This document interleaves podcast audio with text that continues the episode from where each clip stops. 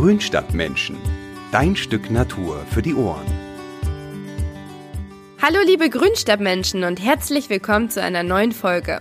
Wenn die Biene einmal von der Erde verschwindet, hat der Mensch nur noch vier Jahre zu leben.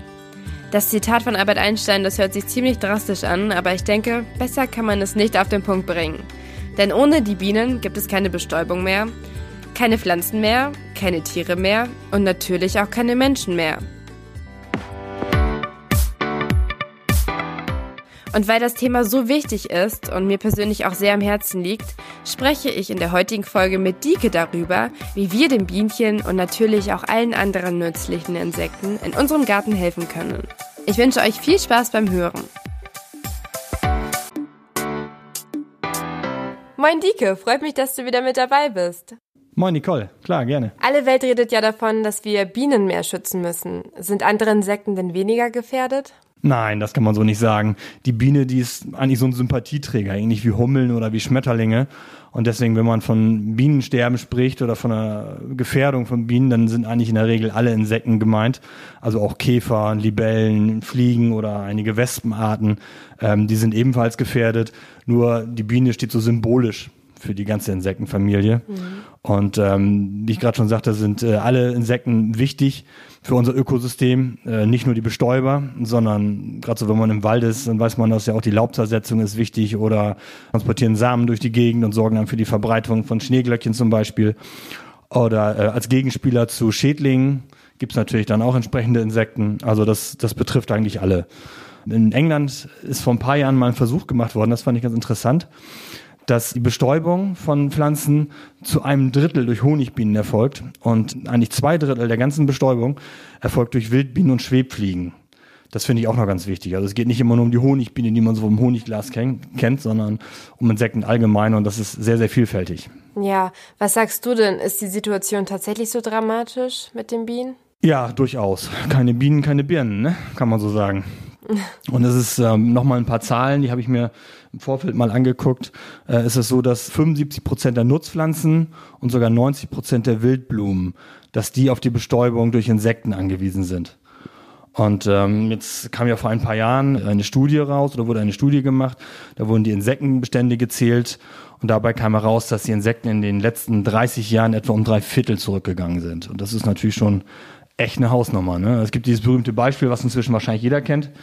Wenn man über die Autobahn, früher über die Autobahn gefahren ist mit Tempo 200 oder manchmal auch 100 reicht auch und musste man dann alle 200, 300 Kilometer anhalten und die Windschutzscheibe sauber machen. Heute ist es so, da fliegen natürlich auch noch Insekten dagegen die Windschutzscheibe, aber das ist schon viel weniger geworden. Also die Scheiben sind viel, viel sauberer und daran kann man schon eigentlich sehen, dass das einfach nicht mehr so viel in der Luft unterwegs ist. Also zumindest nicht jetzt insektenmäßig. Äh, was man auch sagen muss, ist, die Zahlen, die werden ja auch gerne mal angezweifelt. Äh, da gibt's immer für und wieder und Leute, die sagen, das ist so, die andere sagen, das ist nichts von wahr. Es ist natürlich schwer, so Bestände auch zu zählen, gerade so bei Insekten. Was ich eingangs erwähnte, sehr, sehr vielfältig ist die Insektenwelt. Das ist einfach schwierig. Ich glaube, es sind noch nicht mal alle heimischen Insekten überhaupt erfasst weil die noch nicht alle gefunden wurden, beziehungsweise weil sich noch keiner bereit erklärt hat, die alle zu zählen. Und das ist sehr viel ehrenamtliche Insektenkundler sind unterwegs. Und Insekten zählen würde ich jetzt mal sagen, das ist jetzt äh, nicht so ein sexy Hobby. ist natürlich ein wichtiges Hobby, aber das ist nun leider so, dass so ehrenamtliche Insektenkundler gibt es nicht so viele. Und die werden allmählich auch weniger. Nicht nur die Bienen werden weniger oder die Insekten, sondern auch die Insektenkundler, die die erfassen und zählen und äh, katalogisieren. Die werden natürlich auch weniger. Von daher ist das mit den Zahlen immer so eine Sache. Das kommt natürlich aufs Gebiet an, aber grundsätzlich kann man sagen, wo es jetzt keinen Zweifel dran gibt, ist, dass also ein Rückgang der Insekten ganz klar, ganz klar da ist. Welchen Beitrag können Gartenbesitzer denn leisten, beziehungsweise was kann wirklich jeder Einzelne von uns auch tun? Ja, das ist ein guter Punkt. Sowas geht, geht nur gemeinsam. Es gibt jetzt ja verschiedene Volksbegehren, die Bienen zu retten, wo natürlich dann auch die Landwirtschaft und äh, Umweltschützer auch gerne mal aneinander geraten. Das sind alles so Sachen, das möchte ich gar nicht bewerten, was da jetzt gut ist, was schlecht ist, wer Recht hat, wer Unrecht hat. Letztendlich unterm Strich, ich bin da sehr pragmatisch, unterm Strich ist es einfach so, man muss was tun, man muss Vielfalt in der Natur fördern. Damit die Insekten sich besser vermehren können und ein besseres Leben haben und dann entsprechend auch die Pflanzen besser bestäuben können und das Gleichgewicht wiederhergestellt ist. Und umso wichtiger ist eben, dass jeder Einzelne ein bisschen was macht bei uns. Also ist jetzt egal, ob man einen Balkon hat oder einen großen Landschaftspark oder egal was man hat, auch wenn es auf kleinem Raum ist, es ist schon gut, wenn man einfach ein bisschen was tut. Und ganz wichtig finde ich immer, es gibt ja immer so die Schlaumeier, die sagen, hier, du, du, du, und der ist schuld und der ist böse und das kann man aber so machen. Bevor man da jetzt rumschimpft und rummeckert und auf andere zeigt mit dem Finger, bin ich der Meinung, einfach selbst aktiv werden, einfach selbst was machen. Das ist, und dann am besten gleich im eigenen Garten, auf dem eigenen Balkon. Das ist immer noch das Beste. Ja, dann fangen wir doch jetzt mal direkt im Garten an. Also wenn ich jetzt den Tieren da helfen möchte, dürfen es ausschließlich nur heimische Pflanzen sein? Ja, das ist auch so eine Glaubensfrage mit heimischen und nicht heimischen Pflanzen. Das begegnet unserer Redaktion natürlich auch oft. Äh, heimische Pflanzen sind natürlich gut für die heimische Tierwelt oder die heimische Insektenwelt in diesem Fall. Es ist natürlich so, dass äh, gerade so die heimischen Insekten auf bestimmte Blüten auch spezialisiert sind. Aber grundsätzlich ist es so, Insekten ist es erstmal egal, wo die Pflanze herkommt. Wenn die eine Blüte haben mit viel Pollen, mit viel Nektar und die schmeckt ihnen, dann fliegen sie dahin. Und es ist egal, ob die jetzt aus Deutschland kommt oder ursprünglich aus äh, Amerika oder aus Asien. Das, das kann man schon mal sagen. Also was die Vielfalt angeht, das ist eigentlich so das Wichtige. Also auch um zum Beispiel Blütenzeiträume zu überbrücken.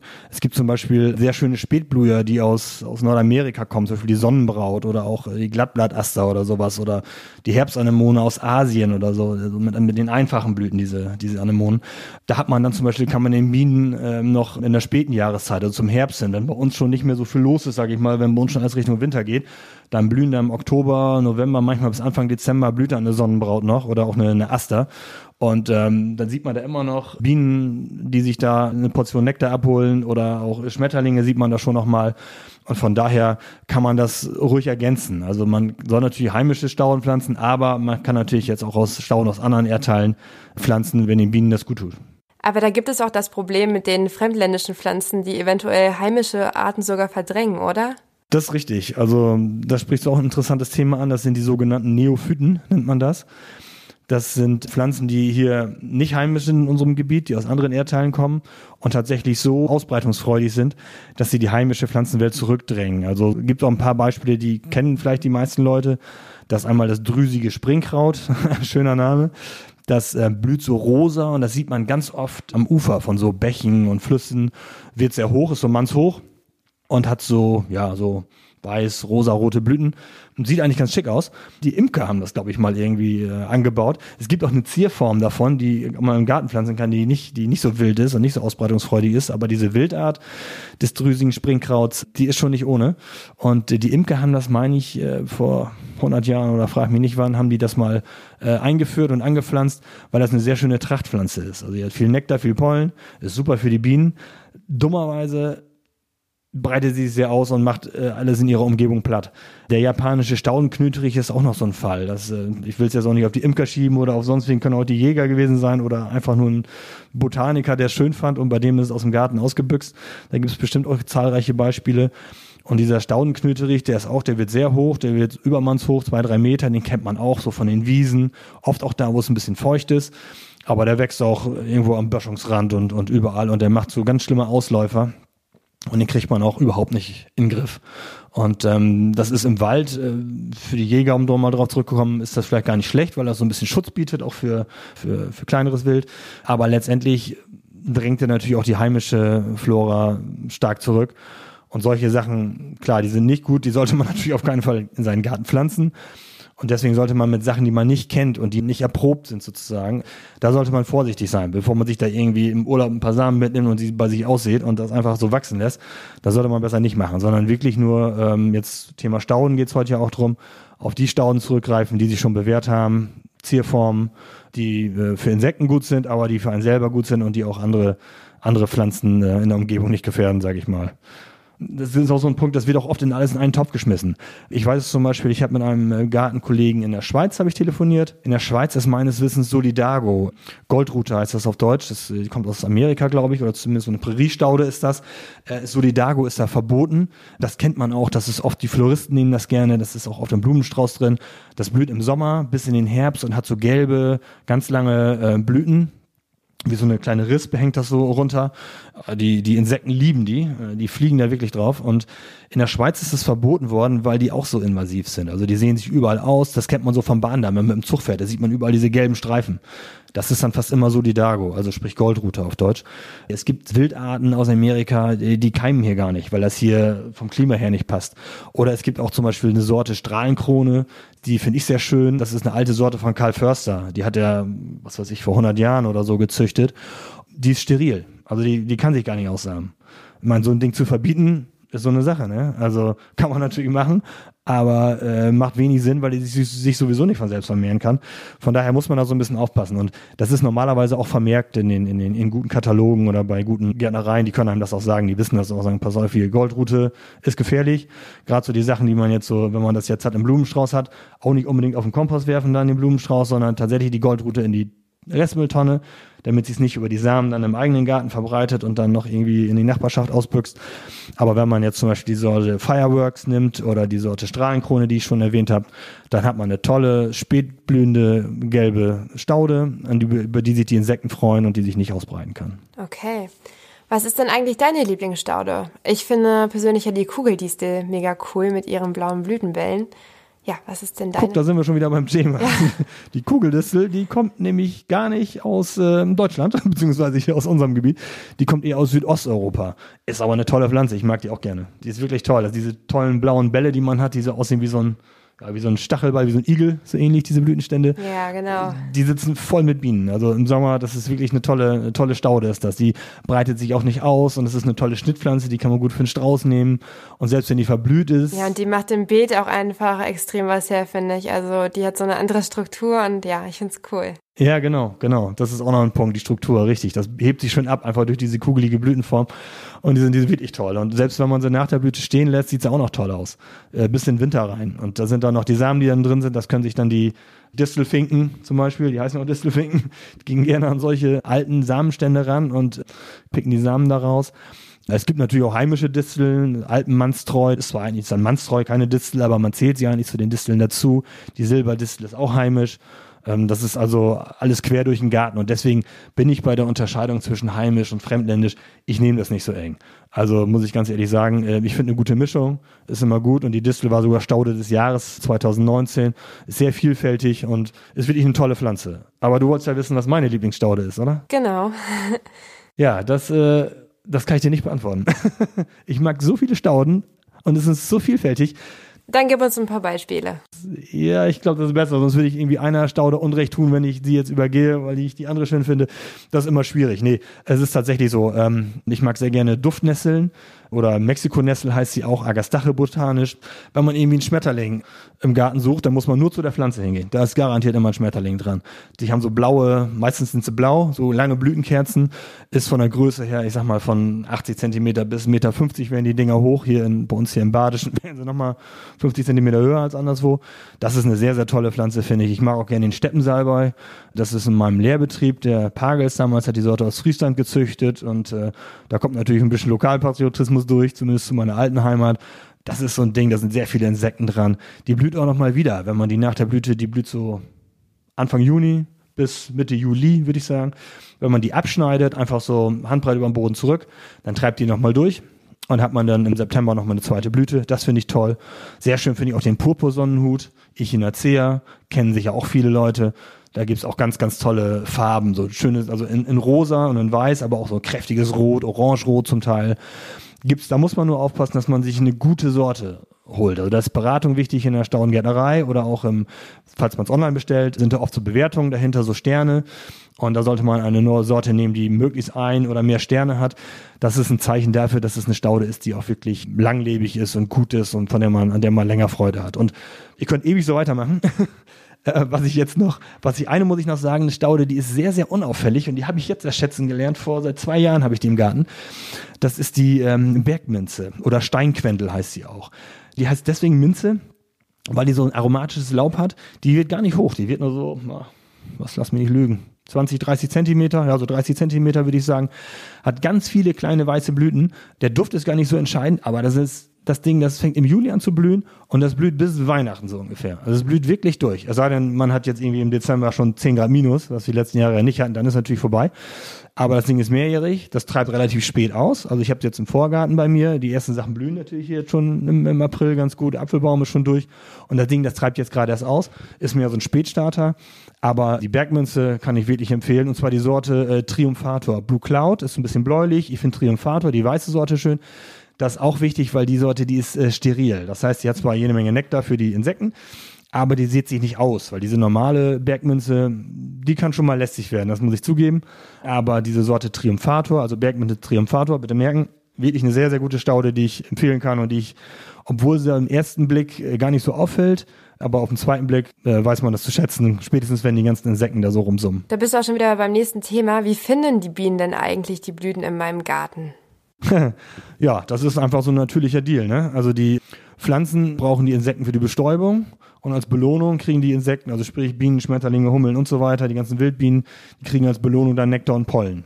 Und die Natur, die hat da so allerlei Tricks, wenn du so willst. Also ähm, kennt man ja selber, wenn man durch den Garten geht. Also es gibt auffällige Blütenfarben einfach, die so leuchten, dass dann die nicht nur die Menschen davon angezogen werden, sondern auch die Insekten. Dann gibt's äh, gemusterte Blüten, die haben nur so Zeichnungen, die sehen wir mit menschlichem Auge zum Teil gar nicht, aber das sind wie so kleine Hinweispfeile für die Bienen. Da wissen sie, zack, hier geht's lang und dann rein in die Blüte. Und speziell geformte Blüten, die sich auf spezielle äh, Insekten spezialisiert haben, äh, gibt natürlich auch. Und natürlich der Duft, ne? ist auch ganz klar. Gerade so die Nachtfalter und sowas, die fliegen im wahrsten Sinne des Wortes auf duftende Blüten. Und das dann sieht man oft dann auch abends, gerade so, wenn man so Feierabend hat, auf der Terrasse sitzt, dann nimmt man den Duft besonders wahr und dann sieht man auch viele noch äh, Nachtfalter durch die Gegend flattern, die dann da gerade zu diesen Blüten dann hingehen. Und was man vielleicht auch noch sagen kann, ist, Bienen haben einen sehr feinen Geruchssinn. Also die haben ein sehr gutes Duftgedächtnis. Ähm, wenn die mal irgendwo was geschnuppert haben, dann fliegen die da immer wieder hin.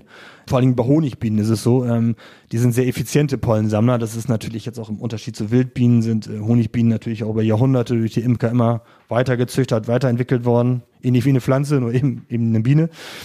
Dadurch ist das so, dass die meisten Honigbienen inzwischen sehr effiziente Pollensammler sind. Die, die lieben kurze Wege. Die fliegen nicht groß durch die Gegend und oh, wo gibt's was? Und dann werden die gesehen und da vorne ist eine Linde. Dann fliegen die nächsten Tag da direkt wieder hin. Und äh, deswegen auch so Raps, große Rapsfelder und sowas, das finde ich super. Ne? viel, viel Nahrung, viel Nektar, viel Pollen auf einmal und müssen nicht groß Erkundungsflüge machen. Und ähm, ja, das ist äh, vielleicht noch so zum Duft und zu den Bienen zu sagen und vielleicht noch mal am Nektar und Pollen so ein bisschen weiß der eine oder andere vielleicht gar nicht genau, was was ist. Also jetzt mal ganz platt gesagt, also Nektar, das ist reich an Kohlehydraten und Nektar ist praktisch so der Treibstoff für die Bienen oder für die Insekten. Und der Pollen, das ist so der Blütenstaub, das kennt man ja, wenn es auf dem Auto liegt oder auf dem, auf, dem, auf dem Stuhl, auf der Terrasse, diese gelbe Schicht. Das ist wichtig für die, für die Eiproduktion, für die Ernährung der Larven. Dafür sammeln die den Pollen und äh, den Nektar, den trinken sie selber sozusagen als Treibstoff. Brauche ich denn verschiedene Pflanzen, um auch verschiedene Insekten wirklich in meinen Garten zu locken? Oder wenn ich jetzt mal übertreibe, kann ich einfach meinen ganzen Garten voll mit Kugeldisteln pflanzen, weil ich das so schön finde und dann reicht das? Äh, ja und nein. also, ja, man braucht verschiedene Pflanzen. Nein, man sollte nicht alles mit Kugeldisteln vollpflanzen. Es gibt natürlich spezielle, gerade bei den Wildbienen, was ich vorhin sagte, die Honigbiene, die ist ja anpassungsfähig inzwischen, haben die Imker schon für gesorgt, damit sie ordentlich Honig ähm, produzieren können. Aber gerade so Wildbienen, da gibt's so welche, die sind, haben sich spezialisiert. Äh, da gibt's die tollsten Sachen. Ich nenne jetzt nur mal ein Beispiel, die Weidensandbiene zum Beispiel, die ist auf Weiden, die geht nur an Weidenblüten. Da gibt es noch so ein Fachwort, das heißt oligolektisch. Das muss sich aber keiner merken. Aber es ist tatsächlich so, dass bestimmte Bienen- oder Falterarten, ich glaube Skabiosenfalter gibt es noch, da fliegt nur zu Skabiosen, also zu Witwenblumen hin. Ähm, grundsätzlich kann man sagen, eine Staudenfamilie oder eine Blütenart, auf die eigentlich alle Insekten fliegen, das sind Lippenblütler. Also das kennt man so von Nesseln. Also diese Duftnessel, Brennnessel, Indianernessel, Katzenminze gehört dazu, Salbei gehört dazu. Die haben so diese, diese nesselartigen Blüten. Also da ist so zumindest mein Eindruck, da findet man wirklich alles an, an Insekten da dran. Und ansonsten ist es schon so, dass so jetzt Bienen, Hummeln, was auch immer, die haben schon so ihre, ihre Vorlieben. Also wenn du willst, kann ich da so ein paar aufzählen? Ja, gerne. Ja, dann mache ich das mal. So Bienen zum Beispiel, die stehen auf Korbblüten. Das sind so, das klingt jetzt immer so botanisch und so kompliziert, aber letztendlich hat man die schon mal gesehen, meist auch im Kopf und wahrscheinlich sogar im Garten. Also Korbblütler, das sind so, so Astern, Margeriten, Sonnenhut gehört zum Korbblütlern. Die haben meistens so, so ein bisschen, ein bisschen breiter, haben in der Mitte so ähm, die Blüten und außenrum die Blütenblätter. Da können die immer gut drauf landen, sozusagen. So kann man sich das vorstellen. Da gehen die Bienen gern hin. Die Hummeln, das weiß man auch, die, die lieben so Röhrenblüten. Also, das hat man zum Beispiel beim Fingerhut, hat man das, oder bei der Lupine, oder eben auch bei den Nesseln, bei der Taubnessel. Die müssen da immer so ein Stück reinfliegen erstmal. Und dann krabbeln die da so rein und krabbeln so rückwärts wieder raus und haben den ganzen Hintern oder den ganzen Rücken voll mit diesen Pollen und fliegen weiter. Ähm, Schwebfliegen kann ich noch nennen, die stehen auf Doldenblüten. Das klassische Doldenblüten ist eine ne Möhre, eine Mohrrübe wenn man die, gut, die erntet man immer, bevor sie blühen, aber wenn man so Fenchel hat oder Dill oder Kerbel, die haben oft so diese großen, leicht fluffigen Blütenschirme. Das sind so Doldenblüter, da hat man immer Schwebfliegen drauf. Man sieht das auch, wenn man die Sachen im Garten hat. Dann, wenn man dann ein bisschen aufmerksam durch die Gegend äh, geht, dann sieht man schon, wo sich was gerne niederlässt. Und ähm, Schmetterlinge zum Beispiel, die haben ja so einen, so einen langen Rüssel, den können sie so ausfahren. Das sieht man mit bloßem Auge nicht, aber hat man bestimmt schon mal irgendwo gesehen, bei YouTube oder im Fernsehen, bei irgendeiner Tierdoku. Ähm, die rollen den Rüssel aus und die können dann in so Blüten ran und sich den Nektar da holen, wo andere nicht unbedingt rankommen. Also zum Beispiel beim, beim hohen Staudenflox ist das so oder bei den Lichtnelken, beim äh, Blutweiderich oder auch ganz klassisch für Schmetterlinge ist der Sommerflieder der ist auch so. Da müssen die dann so ein Stück mit ihrem, mit ihrem Rüssel da so rein und dann können sie unten in diese Röhre, in diese verlängerte Blüte sozusagen rein und da ist dann das, das Leckerli. Das saugen sie dann mit dem Rüssel ein sozusagen. Ne? Und das, ja, so kann man das so ein bisschen unterscheiden. Aber letztendlich gut ist alles an Blüten, was man pflanzt. Zumindest an, an einfachen Blüten und an Blüten, äh, wo die Insekten was mit anfangen können. Da kann man eigentlich so viel falsch machen, sag ich. Okay, wie kann ich denn helfen, wenn ich jetzt nur einen Kleingarten habe? Du hast ja gesagt, dein Garten ist zum Beispiel nur 50 Quadratmeter groß, oder? Ja. Oder wenn ich vielleicht sogar in der Stadt wohne und gar keinen Garten habe, sondern nur einen Balkon. Da kann man auch was machen. Also klar, ich meine, wenn man einen großen Garten hat, da kann man große Blumenwiesen anlegen, eine Obstplantage pflanzen. Das kann natürlich nicht jeder. Wie du schon richtig gesagt hast, ist unser Garten auch nur 50 Quadratmeter, unser Reihenhausgarten. Aber selbst da, dann nimmt man eben Sachen, die nur mal kleiner sind. Einen Obstbaum haben wir vorne, wir haben Zierapfel vorne. Den kann man ein bisschen schneiden und die sind auch in der Regel, werden die nicht ganz so groß wie jetzt ein großer Apfelbaum, der auf einer starken Unterlage veredelt wurde. Äh, den haben wir vor dem Haus stehen. Das ist immer sehr gut. Äh, da gehen immer viele Insekten dran, gerade im Frühjahr. Und äh, wenn man jetzt nur einen Balkon hat, dann kann man sich auch einfach ein kleines Kräuterbeet anlegen, sag ich mal, im Balkonkasten. Oder wenn man nur eine kleine Terrasse hat, vor der Terrasse so einen kleinen Streifen, dann pflanzt man dann Rosmarin rein, Salbei, Thymian, Pfefferminze. Also Kräuter sind auch immer sehr beliebt bei Insekten und gleichzeitig kann man noch ein bisschen was ernten, da hat man noch was für die Küche. Ne? Das ist auch ganz gut. Und Stauden, jetzt speziell, also Kräuter sind ja auch oft Stauden oder Halbsträucher, das ist so ineinander, geht so ineinander über. Aber es gibt natürlich auch Insektenstauden, die man schön in den Balkonkasten setzen kann oder in Kübel. Nelken sind gut oder ein Mädchenauge äh, blüht lange. Polsterflocks, wenn man was haben will, was rüberhängt und was früh blüht. Lavendel ist auch schön. Lavendel in so einem Kübel sieht toll aus. Da hat man automatisch dann auch gleich die Schmetterlinge und Bienen dran. Ja, und es gibt auch äh, so kleine spezielle Samenmischungen, die man jetzt bieten auch immer mehr Saatguthersteller an, die man dann in die Kübel oder in die äh, Kästen so aussehen kann, die extra so auf Kästen abgestimmt sind, dass das nicht zu hoch wird, nicht zu wild wird, dass ein bisschen länger was blüht. Da gibt es ein ganz großes Angebot inzwischen. Okay, also wirklich jeder kann eigentlich was tun. Ja, absolut, absolut. Also der Umfang ist dann verschieden und der eine kann mehr helfen als der andere, aber helfen kann wirklich jeder, würde ich sagen. Wenn er will, ne? Wenn er will. Wir wollen auf jeden Fall.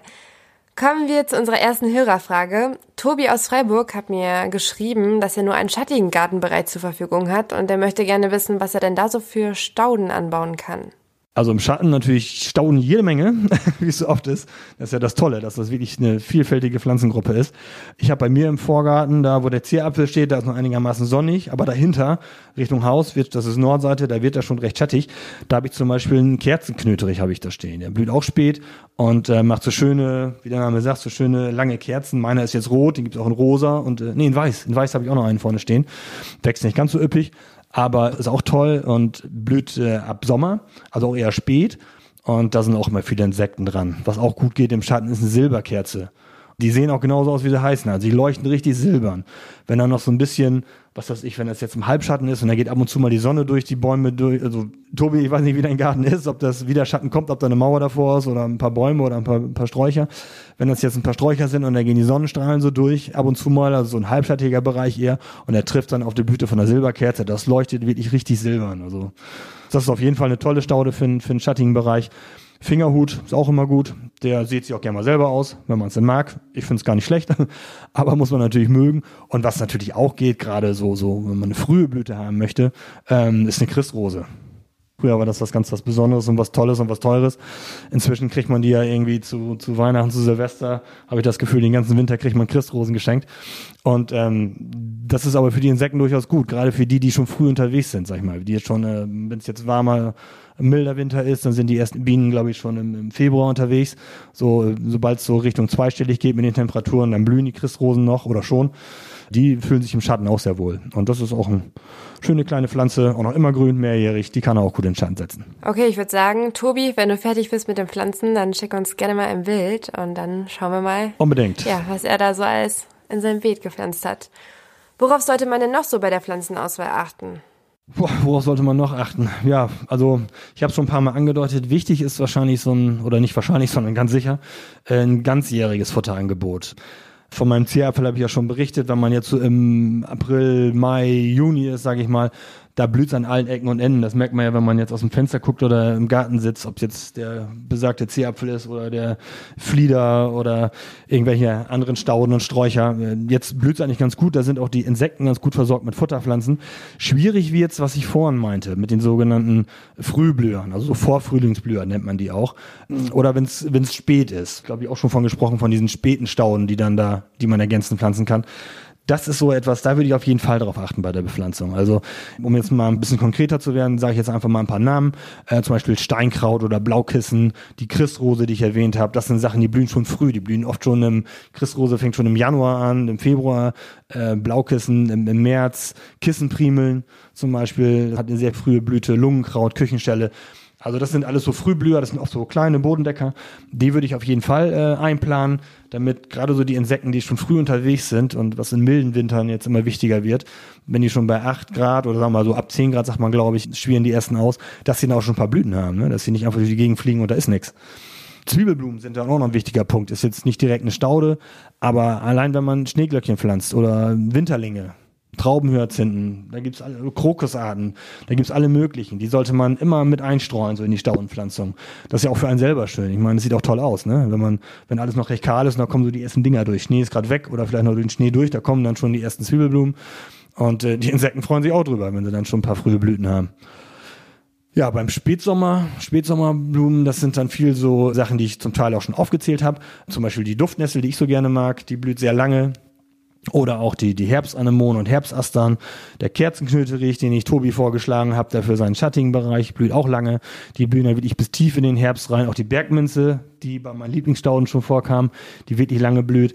Ähm, das sind so Sachen in den Kugeldistel, blüht auch sehr lange. Das sind so schöne Herbstblüher. Damit kann man das Futterangebot für, für Insekten verlängern. Und ähm, ja, wie gesagt, da könnte ich jetzt auch ewig so weitermachen. Das ist, einen habe ich vielleicht noch, äh, wo wir nochmal bei den Zwiebeln sind. Die Zwiebeln sind ja meist im, im Frühjahr, aber es gibt natürlich auch die Herbstzeitlosen, die Spätblühen, Naked Ladies, wie sie auf Englisch heißen. Da sieht man praktisch nur die Blüte, nur, ohne die Blätter. Oder auch Dahlien. Da muss man natürlich gucken. Man hat ja diese, diese dicken, fetten Dahlien, die fast umkippen, weil die Blüten so schwer sind. Da können die Insekten natürlich nichts mit anfangen, sondern das muss dann schon eine Dahlie sein mit einer einfachen Blüte. Aber die gibt's ja auch. Das sind so diese klassischen Korbblüten, die ich vorhin schon erwähnt habe. Da hat man so in der Mitte so, oft ist das so eine gelbe, wie so eine Blütenscheibe und drumherum sind die Blütenblätter. Und äh, wenn man so eine einfache Dahlie nimmt, da sieht man auch oft, oft dann noch Bienen im, im Herbst. Gibt es denn da so einen idealen Zeitpunkt, wann man sein Staudenbeet anlegen kann? Oh, jetzt im Frühjahr ist eigentlich ganz gut. Also jetzt äh, muss man sagen, das ist ein guter Zeitpunkt. Im Herbst wird oft unterschätzt. Im Herbst kann man auch sehr gut Stauden pflanzen. Gehölze sollte man sowieso im Herbst pflanzen. In weiten Teilen der Republik ist es ja sehr trocken im Frühjahr. Jetzt hier bei uns in Offenburg im April, ich glaube, wir hatten noch keinen Tropfen Regen. Wenn ich jetzt Ende März oder Anfang April die Stauden, mein Staudenbeet angelegt hätte, hätte ich schon kräftig gießen müssen. Und im Herbst ist es dann tatsächlich so, dann ist der Boden noch schön warm. Das gilt für Gehölze wie für Stauden gleichermaßen. Der Boden ist noch schön warm. Das heißt, die können noch einwurzeln und äh, die Witterung ist nicht mehr, meist nicht mehr ganz so heiß und ganz so trocken. Da kommt dann schon mal ein Schauerregen. Über den Winter kommt dann auch ein bisschen Wasser oder dann zum, zum Frühjahr hin kommt ein bisschen Wasser. Also von daher ist Herbst ist auch eine gute Pflanzzeit, aber grundsätzlich Pflanzen kann man Stauden, die werden ja meistens im, oder eigentlich immer im Topf verkauft, die kann man eigentlich ganzjährig. Also wie gesagt, kannst du jetzt pflanzen, dann musst du vielleicht ein bisschen mehr gießen. Wenn du bis zum Herbst wartest und dir gleich ein Beet mit Gehölzen anlegst, können die noch einwurzeln und starten dann ein bisschen kräftiger durchs Frühjahr oder ins Frühjahr rein sozusagen. Hast du auch Tipps für uns, wo man denn am besten seine Stauden kaufen kann? Also ich habe mal gehört, dass man sie regional kaufen sollte, wenn es geht, damit die Stauden schon an das Klima angepasst sind. Ja, da ist was dran, da ist durchaus was dran. Ich sag mal so, jetzt ist ja gerade hier durch die, durch die Krise, die wir gerade haben, dass alles Mögliche zu ist. Ähm, wir hatten hier ja in Baden-Württemberg das Glück, dass die Gartencenter geöffnet hatten und dass man da dann auch seine Stauden kaufen kann. Ich bin durchaus dafür, äh, dass man die Stauden auch vor Ort kauft, dass man die lokal kauft. Wenn man eine Staudengärtnerei vor Ort hat, ist natürlich perfekt, weil die haben meistens dann doch die größte Auswahl, die größte Vielfalt. Die Beratung ist auch sehr gut da, einfach weil die Leute tagtäglich mit den Stauden zu tun haben und einfach ein unheimliches Wissen dann haben und das dann natürlich auch gerne weitergeben an die Kunden und dann kann viel fragen. Oft gibt es auch so Gartenbaumschulen, habe ich hier in der Nähe auch eine, die haben auch ein super Staudensortiment, die haben eigentlich von Haus aus verkaufen die Gehölze und Sträucher, haben aber so Verkaufstische mit wirklich tollen, tollen Stauden. Wo ich mich ein bisschen schwer tue manchmal ist es, wenn man zum in den Baumarkt geht, die einfach nur so ein Wagen da stehen haben, wo so ein paar draufstehen und die dann so halb vertrocknet sind oder auch im Supermarkt, wo die nicht so gepflegt sind, wo man nicht richtig fragen kann. Das sind dann oft auch so hochgepowerte Stauden. Das sind keine guten Sorten. Das sind so Sämlingssorten, die schnell, schnell wachsen, schnell hochgepowert werden können, die schnell verkaufsfertig ist, die Ware sozusagen, aber die im Garten dann letztendlich nicht langlebig sind. Die pflanzt man dann, äh, gerade so, ich war letztens noch irgendwo, da waren schon blühende, blühende Rittersporen und das war auch so eine Sämlingssorte und Rittersporen ist so eine tolle Pflanze und ich weiß genau, wenn, ich die, wenn die jemand kauft und pflanzt sie ein, das ist wie ein Blumenstrauß. Blumenstrauß mit Wurzeln dran. Du pflanzt sie ein hast dann ein paar Wochen was davon und dann ist er weg. Die, da steht dann zwar drauf mehrjährig, aber die, das Ding kommt nie im Leben wieder. Von daher finde ich das. Ja, nee, das ist ja auch nicht Sinn der Sache. Nee, nee, eben nicht. Und von daher, ähm, ich bin durchaus dafür, lokal zu kaufen, also vor Ort. Und auch die Beratung finde ich immer ganz, ganz schön. Und, und Gärtner unterstützt man, wenn man selber Gärtner ist, natürlich auch immer gerne. Ich muss aber auch sagen, ich habe im Internet natürlich auch schon bestellt, wenn es bestimmte Sorten sind, wenn ich mich in irgendeine Sorte verguckt habe oder neugierig bin und ausprobieren will dann gehe ich natürlich auch ins Internet. Da gibt's natürlich aber auch große Unterschiede. Da nehme ich auch nicht den billigsten, sondern habe ich, glaube ich, auch beim letzten Mal schon gesagt. Da gucke ich schon, dass ich eine renommierte Versandgärtnerei nehme. Da sind auch die Beschreibungen dann meistens ganz gut und da hat man auch eine Bewertung dann oft drin, ist die Staude was und wie viele Sterne hat sie bei der Staudensicht dann bekommen, zum Beispiel jetzt bei den Ich in der 10. Da kann man sich schon ganz gut dran orientieren. Also geht beides, aber jetzt gerade so in diesen Zeiten, glaube ich, ist auch ganz gut, wenn man den Handel vor Ort so ein bisschen unterstützt. Finde ich auch. Ich habe noch eine Hörerfrage an dich, und zwar von Nadine. Nadine fragt, ich habe schon oft das Siegel Qualitätsstauden gesehen. Was hat das damit auf sich? Na, die ist aber aufmerksam, die Nadine. das gibt's, das gibt's tatsächlich, dieses Zeichen. Das ist eher unauffällig, sieht aus wie so eine grüne Blüte ist das. Ist aber sehr wichtig. Also, das hat, hat sie ganz gut beobachtet. Das Qualitätszeichen Stauden heißt das Ding offiziell. Und ähm, ich weiß das noch aus meinem Lehrbetrieb. Das war so recht biologisch, dynamisch, nicht alles super ordentlich und da gab es auch schon mal Unkraut. Irgendwo in welchen Ecken, so ein paar Schmuddelecken hatten wir da auch. Aber wenn die Kommission angerückt ist, das ist eine unabhängige Expertenkommission, also bestehend aus Staudengärtnern, und die rücken dann an mit so einem Trupp. Ich glaube, einen Tag prüfen die dann den Betrieb da auf Herz und Nieren, also die Staudengärtnerei, gucken dann, wie ist das Sortiment, wie ist die Qualität, äh, wie ist die Beschilderung und so weiter, wie ist die Gesundheit der Pflanzen. Da spielen alle möglichen Sachen rein. Die haben dann so Bewertungsbögen, gehen da durch. Und wenn man das alles erfüllt hat, dann kriegt man dieses Qualitätszeichen Stauden. Also also irgendeine Feldwald-Wiesengärtnerei kriegt das Ding nicht. Also das ist schon, das ist schon wirklich eine Auszeichnung. Und ich weiß auch, mein Lehrchef damals, der nahm es wie gesagt nicht immer so, so genau mit allen Sachen, aber wenn die anrückten, da war er dann sehr, sehr ehrgeizig.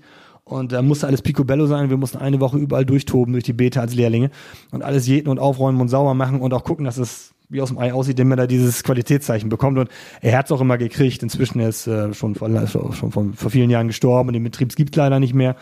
Aber also dieses Qualitätszeichen, wenn man das irgendwo sieht, da kann man bedenkenlos hingehen. Da ist äh, gute Qualität, gute Pflanzenauswahl und auch gute Beratung. Also Nadine, da bist du richtig. Geh ruhig hin, da kannst du beruhigt einkaufen. Okay, zuschlagen. Genau. Du hast es vorhin auch schon ja oft angesprochen. Ähm, welche Staaten bieten denn jetzt wirklich das ganze Jahr über einen reich gedeckten Tisch für die Bienen? Und ja, wo gibt es keine Blühpause? keine Blühpause.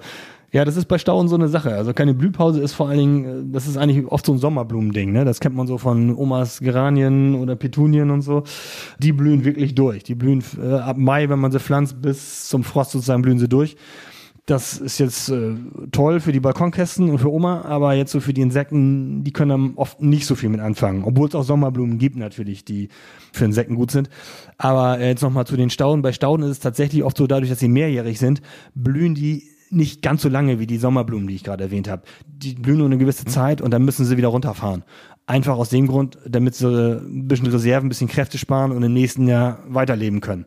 Bei Sommerblumen ist es dann ja tatsächlich auch so, die blühen und blühen und blühen, sind dann aber auch hin. Ne? Also ist nicht so schlimm, die blühen sich praktisch zu Tode. Und äh, bei Stauden ist das dann mit den Dauerblühern so eine Sache. Es gibt aber natürlich welche, also ganz klar. Also zum Beispiel Katzenminze ist so eine, das ist eine sehr pflegeleichte, gute Staude. Äh, die blüht wirklich lange, die fängt im Mai an, blüht immer weiter. Man kann sie dann auch so im Ende Juli, Anfang August auch nochmal zurückschneiden und dann treibt die nochmal durch, weil die sehr, sehr ausladend und so ein großes Polster bildet. Aber ich muss sagen, ich mache das meistens gar nicht. Ich lasse sie einfach weiter blühen und die blüht dann durch bis September, Oktober sind immer noch Blüten dran, da sind auch immer noch Schmetterlinge und Bienen dran. Oder ein anderes Beispiel sind Schafgaben, die blühen lange. Bei denen ist tatsächlich, macht es tatsächlich Sinn, die zurückzuschneiden nach der Blüte. Dann treiben sie nochmal durch mit einer zweiten Blüte. Dann die Skabiose äh, ist so eine, da gibt es so bestimmte Sorten. Scabiosa columbaria, ähm, gibt so bestimmte Sorten, äh, die sehr, sehr lange blühen, die den ganzen Sommer durchblühen. Mädchenauge, Mädchenauge gibt's auch bei Sommerblumen, da ist die Verwandtschaft also sehr, sehr eng. Die blühen sehr lange.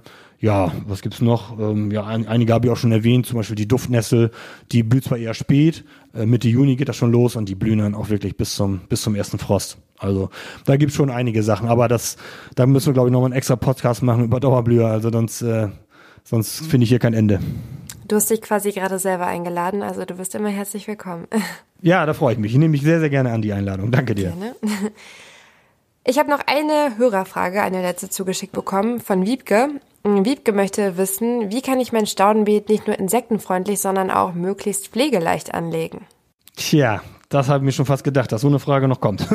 pflegeleicht. Das ist so ein, ja, für Gärtner schon fast so ein Unwort. Also so, aber das, das ist natürlich sehr wichtig. Also pflegeleicht ist vor allem deswegen, deswegen wichtig, weil man ja auch noch andere Hobbys hat, ne? Insekten zählen zum Beispiel. Nee, Quatsch, das meistens nicht.